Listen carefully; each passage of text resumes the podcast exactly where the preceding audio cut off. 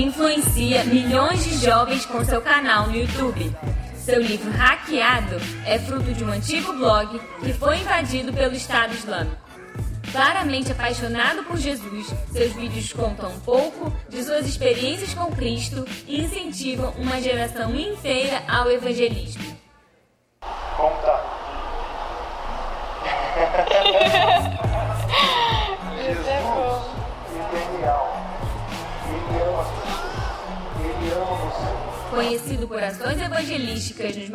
Maiores festivais do mundo e pregações por todo o Brasil.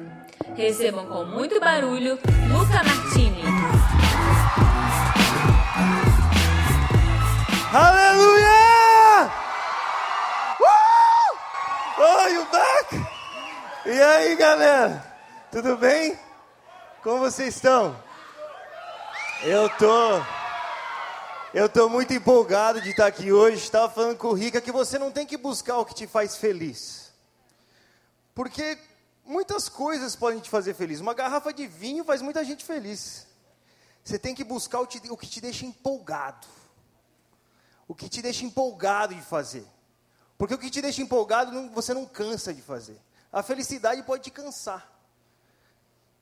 Você pode ler tanto uma coisa, gostando de um livro e ler tanto que você se cansa, ele não te deixa feliz mais. Mas o que te empolga, amigo? e o Evangelho me empolga. O Evangelho te empolga! Ah, o Evangelho me empolga. Estou muito empolgado de estar aqui hoje, então. É, a viagem foi longa, né? Foi assim, foi longa. O voo atrasou. Quer dizer, na verdade, mudaram o aeroporto de lugar. Aí, vem, a gente foi para o aeroporto errado.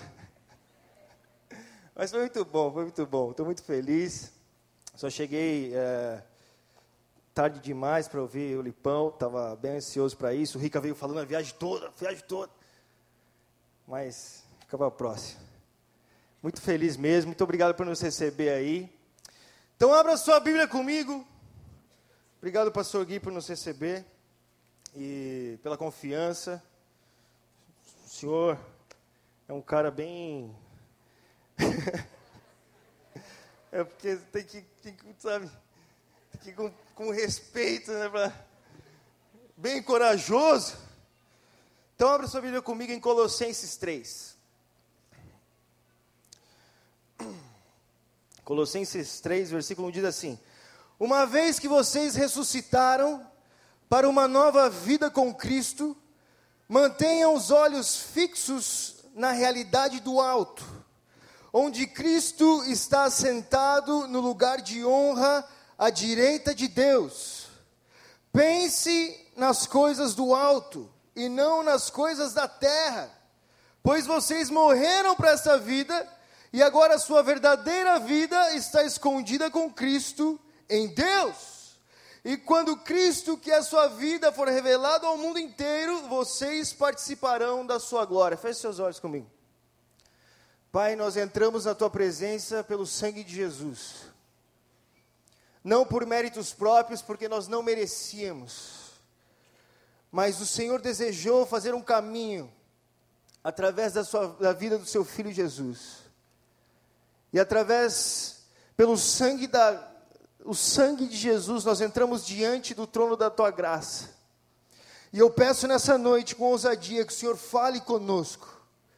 Pai, em nome de Jesus, fale conosco. Nós precisamos de uma palavra tua. Deus, nós precisamos daquilo que o Senhor pode fazer e o que o Senhor pode falar aos nossos corações.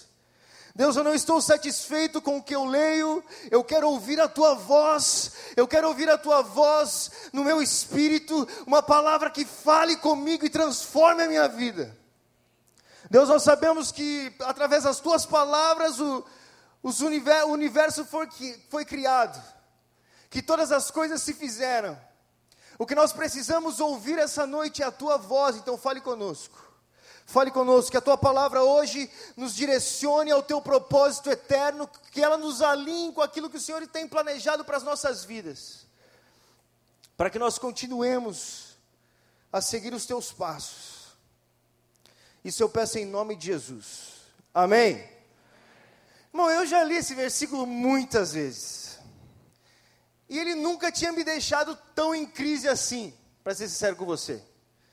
Porque essa é a mensagem do Evangelho. Olha, Jesus morreu, ressuscitou, ele está sentado ao lado, à direita de Deus. Jesus é um homem vivo e você tem que seguir a Ele, você tem que pensar nele, você tem que olhar para as coisas do alto. É fácil de entender. Sabe, se entregar o propósito eterno de Deus, se entregar o Evangelho, pensar no céu, pensar na eternidade, não é difícil de entender. Uma vez que você crê em Jesus, uma vez que você crê que Deus criou os céus e a terra e o homem errou contra Deus, e mesmo assim Deus não virou as costas para o homem, enviou seu filho Jesus para morrer no nosso lugar, para restaurar, para trazer de volta a nossa vida para a vida do nosso Criador. Uma vez que você crê nisso, é fácil você pensar nas coisas do, alto, isso nunca me deixou em crise. Já te deixou em crise isso? O que me deixou em crise foi o que vem depois desse versículo. Porque eu entendia muito bem pensar nas coisas do alto. Valeu, Jesus. Eu sou um soldado do céu, é isso que eu vou fazer, é para lá que eu estou indo, eu tenho que deixar tudo isso daqui para trás, eu vou seguir, eu vou chegar na terra prometida, eu vou seguir em Jesus. Mas olha o que, que Paulo continua escrevendo. E ele diz assim: Portanto, façam morrer as coisas pecaminosas e terrenas que estão dentro de vocês. Fiquem longe da imoralidade sexual, da pureza, da paixão sexual, dos desejos maus e da ganância, que é idolatria. E por causa desses pecados que vem a ira de Deus, vocês costumavam praticá-los quando a sua vida ainda fazia parte desse mundo, mas agora esse é o momento de se livrarem da ira, da raiva, da maldade, da maledicência, da linguagem obscena. Veja só, Paulo continuamente continua dizendo: olha, você foi livrado dessa vida do mundo. Você não tem que mais carregar essa vida no mundo. Você não tem mais que viver isso. Você não tem mais que viver esses pecados. Você não tem que mais viver essa vida. Maravilhoso. Eu vou para uma montanha, irmão. Eu vou virar um monge. Eu vou ficar lá. É isso que Paulo está falando. Você morreu. Você não vive mais aqui. Vai embora. Sobe uma montanha. Aí ele continua. Ele fala o seguinte: Não mintam uns aos outros, pois vocês se despiram da sua antiga natureza e de todas as suas práticas perversas. Revistam-se da nova natureza e sejam renovados à medida que aprendem a conhecer seu Criador e tornam-se semelhante a Ele. Nessa nova vida, não importa se você é judeu ou gentil, se é circuncidado ou incircuncidado, se é inculto ou civilizado, se é escravo ou livre, Cristo é tudo, o que importa é que Ele vive em todos visto que Deus escolheu para ser um povo santo e amado, cheio de compaixão, bondade, humildade, mansidão e paciência, sejam compreensivos uns com os outros e perdoem quem os ofender. Lembre-se que o Senhor os perdoou. Deste modo que vocês também devam perdoar, acima de tudo, revistam-se amor, que une todos em perfeita harmonia, permitam-se que a paz de Cristo governe o seu coração, pois, como membro do mesmo corpo, vocês são chamados a viver em paz e serem agradecidos que a mensagem a respeito de Cristo em toda a sua riqueza preencha a vida de vocês. Ensine a aconselhar uns aos outros com toda a sabedoria. Cantem a Deus salmos, hinos, cânticos espirituais, com o coração agradecido. E tudo que fizerem ou disserem, façam em nome do Senhor Jesus, dando graças ao Pai por meio dele. Aí ele vai falar sobre as suas esposas. Esposa sujeita a seu marido. E peraí, mas uma montanha não tem esposa. Aí depois ele vai falar sobre os servos, escravos obedeçam aos seus senhores terrenos, mas eu acho que eu morri para essa terra aqui. Por que, que eu tenho que obedecer agora aos senhores terrenos? E o que uma esposa tem a ver com a minha vida no céu? E depois Paulo vai continuar falando, ele fala: procura agradar uns aos outros, seja sincero, trabalhem de bom ânimo, como se estivesse servindo ao Senhor. O que me deixou em crise nessa passagem que Paulo fala que nós morremos para essa vida, que nós temos que viver a vida de Cristo e olhar para as coisas do alto, é que uma vida olhando para a coisa do alto, ela é totalmente relacionada com essa terra aqui. O que me deixou em crise é que esse homem que subiu aos céus, um dia ele morreu, ele nasceu de uma virgem e viveu entre nós. E o mais absurdo de tudo, Jesus, o Filho de Deus, o Criador dos céus e da terra tinha uma profissão. O que parece é que a mentalidade celestial ela está profundamente enraizada na terra, mas totalmente fundamentada na glória de Cristo. É impossível você viver uma vida olhando para o céu, olhando para as coisas do alto, sem viver uma vida aqui. Uma vida em Deus transforma o seu dia a dia, transforma o que você vive. E Paulo, de novo, em Romanos, quando ele vai falar para que nós renovemos a nossa mente, de novo, ele começa a falar sobre as nossas atitudes na terra. Uma vida focada no céu. É uma vida focada na terra, é uma vida focada no mundo. E aí que eu comecei a entrar em parafuso, mas espera aí, eu não tinha que deixar tudo para seguir Jesus. Não é que eu tinha que, se eu tivesse amizade com o mundo, se eu tivesse amizade com essas coisas, se eu fizesse as coisas dessa terra, será que não é tudo vaidade? Como assim eu tenho que ser o melhor no meu trabalho? Mas isso não é vaidade. Ser o melhor. Se na verdade eu deveria ser um monge, servir uma montanha. Servir as pessoas. Mas aquele que serve, ele, ele, ele será o maior. Mas será que isso não é vaidade?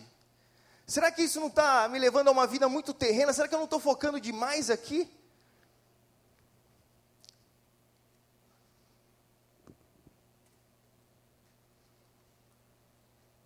O Evangelho não era para o céu. Eu comecei a entender que Deus, Ele agiu nessa terra, e é aqui que Ele continua agindo. Seria muito fácil eu deixar tudo para ir embora, sem importar com o que está aqui agora. Não era isso que Paulo estava falando, e aqui eu quero propor uma coisa. Eu quero propor que existem duas, duas formas de você olhar para Deus e olhar para o mundo, de você amar a Deus e amar o mundo.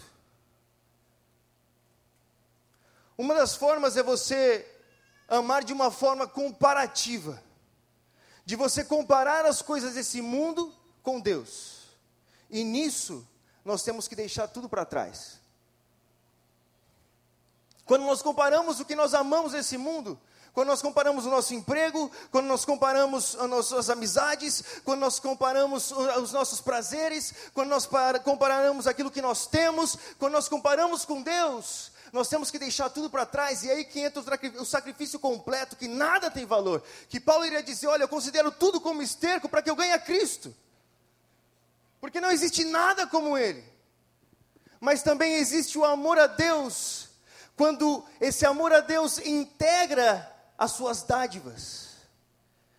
E quando as dádivas de Deus não passam a ser mais, não passam a estar mais competindo com Ele em nossos corações, mas elas passam a ser raios de glória de Deus sobre a nossa vida.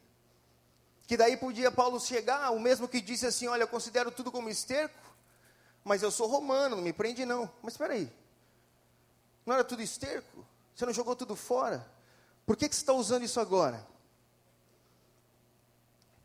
Quando nós olhamos para Deus e nós olhamos para o mundo, não existe comparação entre os dois. E aí que entra o grande mandamento, que é onde tudo se resume, que nós devemos amar a Deus sobre todas as coisas. Porque quando nós amamos a Deus sobre todas as coisas, nós cumprimos a lei. Por quê? Porque aí não existe idolatria, não existe nada que concorra com Deus em nosso coração. E aí nós podemos aproveitar as coisas dessa vida sendo guiados pelas coisas do céu. Não para servir essas coisas, mas para essas coisas nos sirvam e sirvam ao nosso rei também. É por isso que Paulo falava assim: olha, olhe para as coisas do céu, mas olhando para as coisas do céu, você é um ótimo trabalhador, você serve ao seu Senhor, você é uma ótima esposa.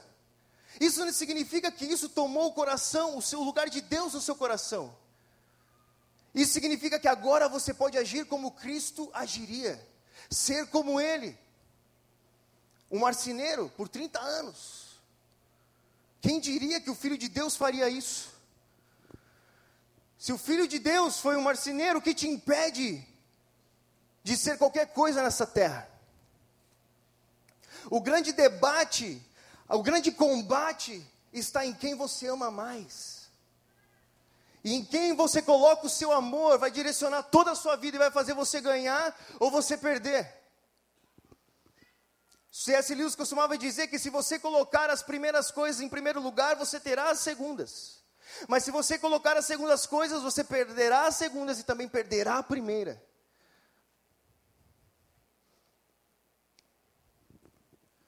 Em Colossenses, essa palavra que Paulo usa como pensar nas coisas de cima, a tradução exata para ela é colocar a máxima atenção nas coisas de cima.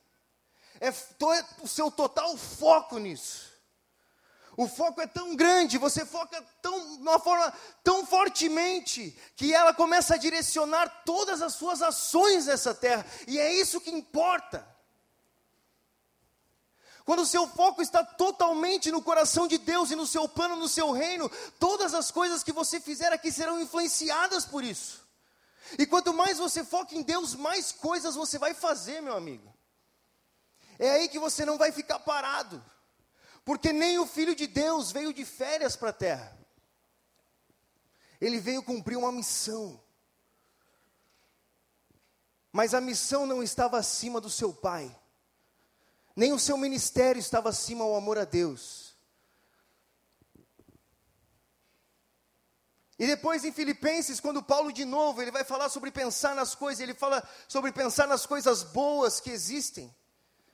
Leia comigo Filipenses 4. Ele diz assim: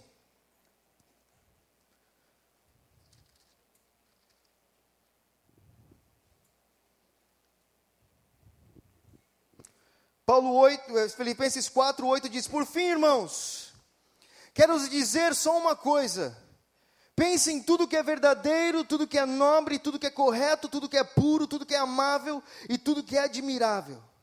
Pense no que é excelente e digno de louvor.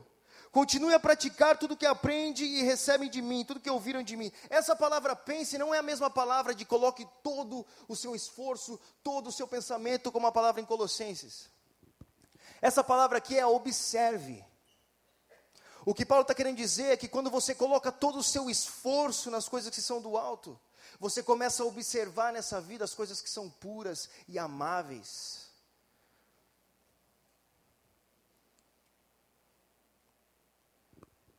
E a sua vida começa a ser totalmente diferente.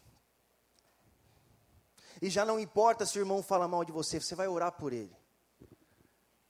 Não é um peso orar pelos que te perseguem, é o que o céu faria. É para onde eu estou olhando, é o que eu estou observando.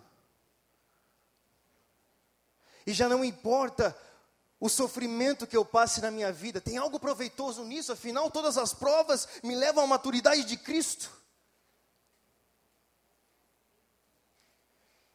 E já não importe por onde eu ande, eu sei que eu tenho um pastor, um pai que cuida de mim. Quando nossos olhos estão fixados nas coisas do alto, quando toda a nossa mente está no céu, nós começamos a ver todas as coisas boas nessa terra. E aí, vai fazer sentido que realmente todas as coisas cooperam para o bem daqueles que amam a Deus. Não é um esforço isso mais. Realmente todas as coisas cooperam para o bem daqueles que amam a Deus.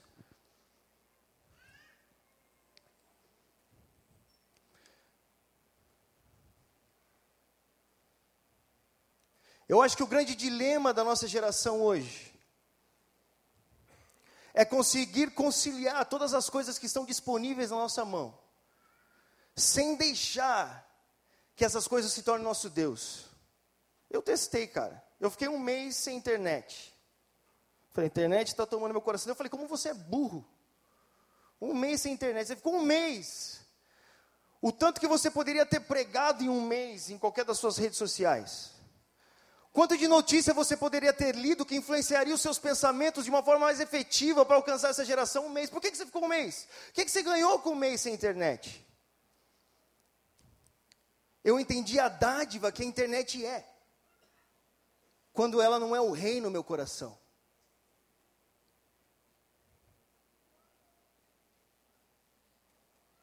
Eu gosto muito de John Piper quando ele diz que ele olhou para o celular dele, muitas vezes ele olha para o celular dele, ele começa a chorar e fala: "Nunca imaginei que seria tão fácil alcançar tantas pessoas com o evangelho". Mas isso só se torna possível quando todo o nosso coração está fixado em algo maior que está nos céus. Aí essas marcas aqui, ó, elas não vão virar falsos ídolos. Elas só serão marcas. Elas não terão o nosso coração. O que tem no nosso coração é o nosso Deus. E nós vivemos para isso. E tudo que nós fazemos reflete a isso. E tudo que nós falamos reflete a isso. E os nossos olhos se tornam bons, e o nosso corpo se tem, tem luz, porque nós olhamos para aquilo que é eterno, aquilo que está no céu. Aí, porque eu olho para aquilo que é eterno, aquilo que está no céu, até passar oito horas dirigindo o carro se torna bom, por ter perdido o avião. Foi bom, foi amável, mais amável do que o rica. Aí, quando meus olhos estão fixados no céu, tudo é dádiva de Deus, está entendendo? A vida fica muito mais leve. Quando Deus falou para você que você tem que amar a Deus sobre todas as coisas, Ele estava pensando em você e não nele. Ele não precisava de você. Ele criou você porque Ele quis. As leis de Deus são para proteger você, são para fazer bem para você. E quando Ele disse ame a Deus sobre todas as coisas, Ele sabia que a sua vida ficaria leve. Porque você não morreria mais. Porque não existiria idolatria no seu coração. Porque não existiria morte no seu coração porque você amaria a Deus, e tudo que viesse a você, você saberia que todos os dons, os bons dons, vêm do céu, isso é bom para mim. Isso não vai competir. E se eu não tiver também, não interessa, porque eu tenho a Deus. E eu posso ter tudo e eu posso ter nada, mas meus olhos estão no céu. Isso não afeta. Os meus olhos veem o que é bom, o que é agradável, o que é admirável. Aí, meu amigo, eu posso estar lá no sul da Polônia, sem chuveiro, sem internet, sem amigos, sem ninguém, que eu estou feliz.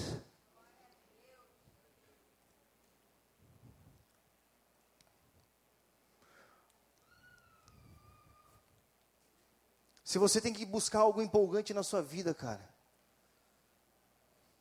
é o amor a Deus. Porque só Jesus faz a vida viver. Ele te prometeu uma vida abundante. Ele te chamou para viver algo real e não é quando você morrer. Porque eu quero te dar uma notícia: você não vai morrer. Se você não viver essa vida agora, você nunca vai viver ela. Se ela não está fazendo parte de você agora, você nunca vai viver ela. Esse é o momento de você entender que seguir a Deus é deixar todos os fardos para trás é deixar todos os pesos para trás, é olhar fixamente para o céu e saber para onde você está caminhando aqui na terra.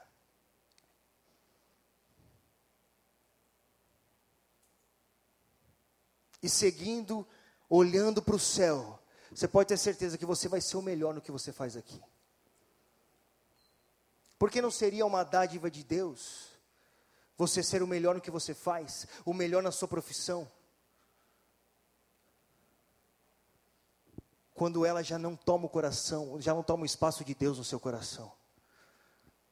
Eu vejo muitos jovens frustrados com a vida cristã. Mas eu não posso fazer isso. Mas eu não posso fazer aquilo.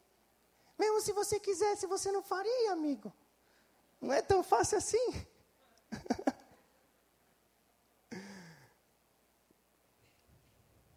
Estão frustrados porque ao invés de amarem a Deus, eles tentam cumprir as regras.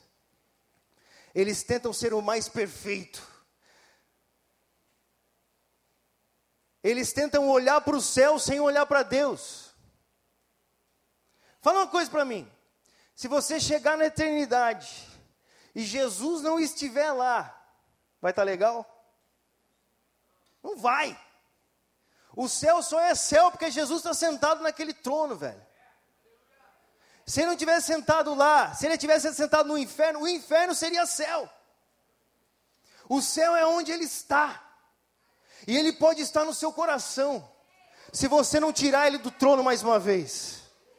O seu coração pode ser o céu. Jesus pode ser o motivo da sua vida. Todos os dias podem ser maravilhosos se Jesus estiver aqui.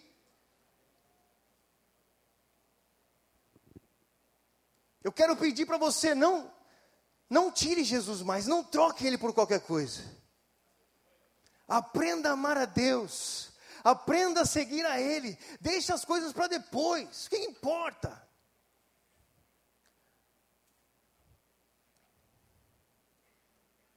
Se você colocar as primeira, a primeira coisa em primeiro lugar, você terá a segunda.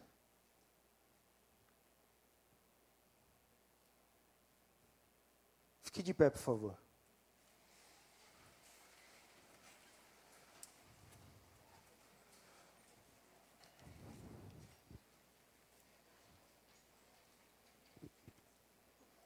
Olhando fixamente para as coisas que estão no alto olhando fixamente para as coisas que estão no alto, me faz andar, me faz acordar cedo pela manhã, porque a vida é boa de se viver, tá entendendo?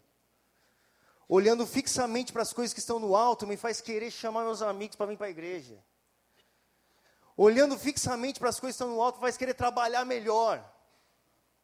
Olhando fixamente para as coisas que estão no alto, me faz ser uma pessoa melhor.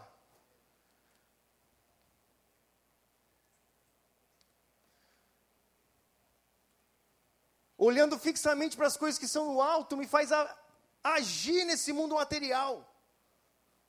É, é o paradoxo da eternidade.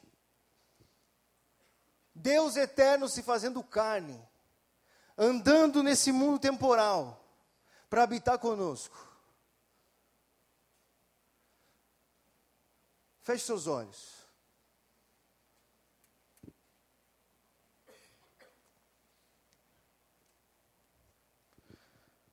O mais difícil nisso tudo, o mais difícil em Deus, é você dar o primeiro passo de falar assim: tudo bem, eu aceito perder tudo, eu aceito deixar tudo.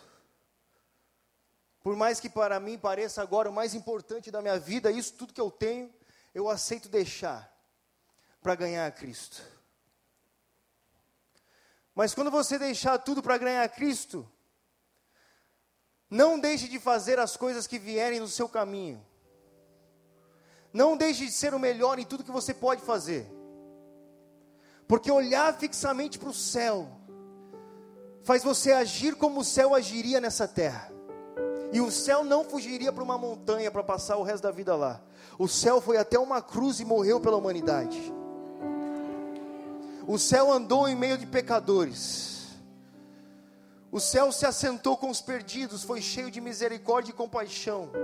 O céu perdoou aqueles que o perseguiam, perdoou aqueles que, que o mataram numa cruz. O céu serviu aos seus discípulos, lavou o pé de cada um. O céu recebeu um beijo do traidor e falou: Meu amigo, é assim que você me trai. O céu teve um emprego e trabalhou 30 anos sem parar. O céu sustentou a sua casa. Foi isso que o céu fez. O que olhar fixamente para o céu te levaria a fazer?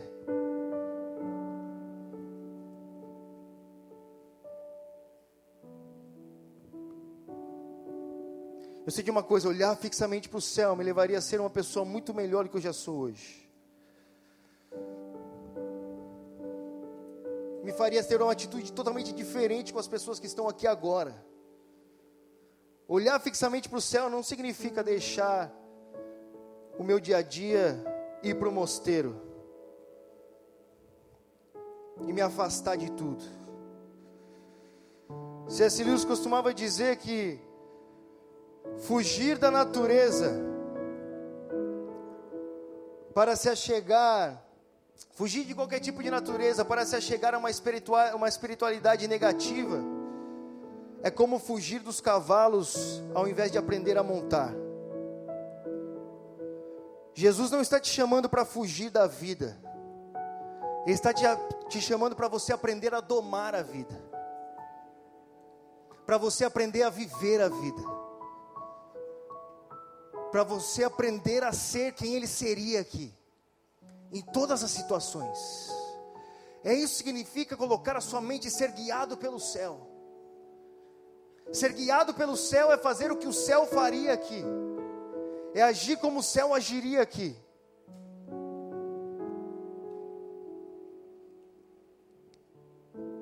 Feche seus olhos agora. Pai, eu peço que o Senhor se assente nos tronos dos nossos corações. E aonde o Senhor está, ali é o paraíso. Ali é a eternidade. Ali é o céu. E hoje os nossos corações podem ser o seu trono.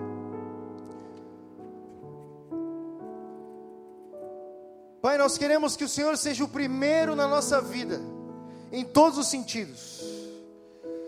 Que o Senhor seja o primeiro em tudo que fazemos, em como vemos as pessoas, em como, como, nos, como reagimos, em como falamos, em como conversamos. Seria muito mais fácil fugir, ir embora, mas o Senhor não fez isso.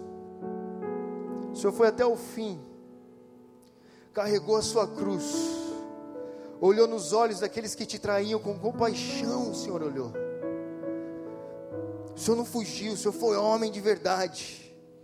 O Senhor encarou a noite, encarou a dor, encarou o sofrimento, riu com seus amigos, comeu com eles, andou sobre as águas, viveu aqui.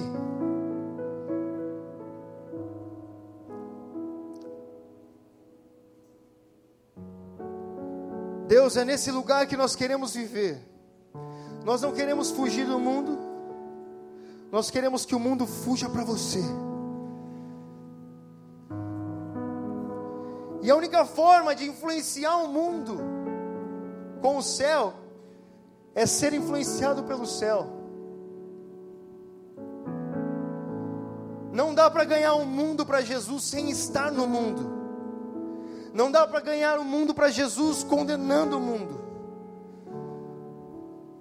A única forma de trazer o mundo para Jesus é agindo como o céu agiria. É deixando que o sol da sua glória resplandeça em todas as nossas ações. Pai, em nome de Jesus, eu peço que o Senhor se assente no trono dos nossos corações. e que nós sejamos arraizados em amor,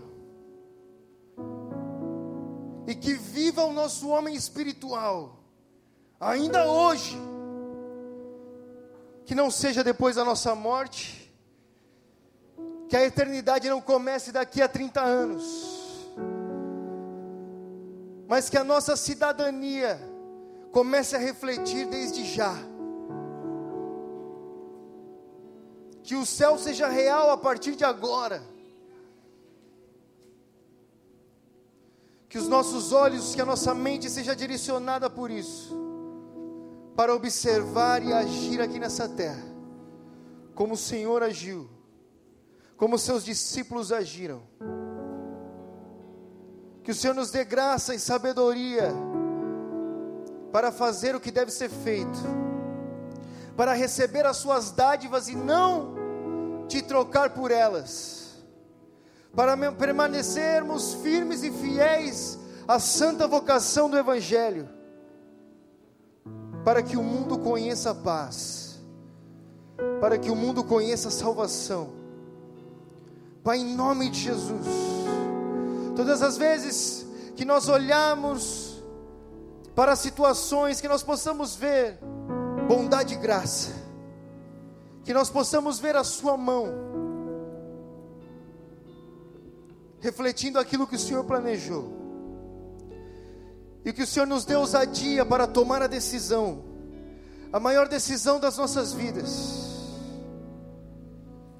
que é seguir ao céu, seguir os Seus passos, nos dias de alegria e nos dias de dor, nos dias de pão e nos dias de fome, Pai, até a cruz. Pai, em nome de Jesus, em nome de Jesus, nos ensine a não trocar o Senhor por nada em nossas vidas.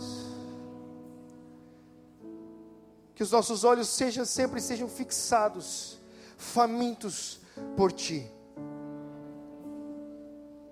Que o Senhor seja o centro da nossa vida e do nosso coração, em todas as nossas ações.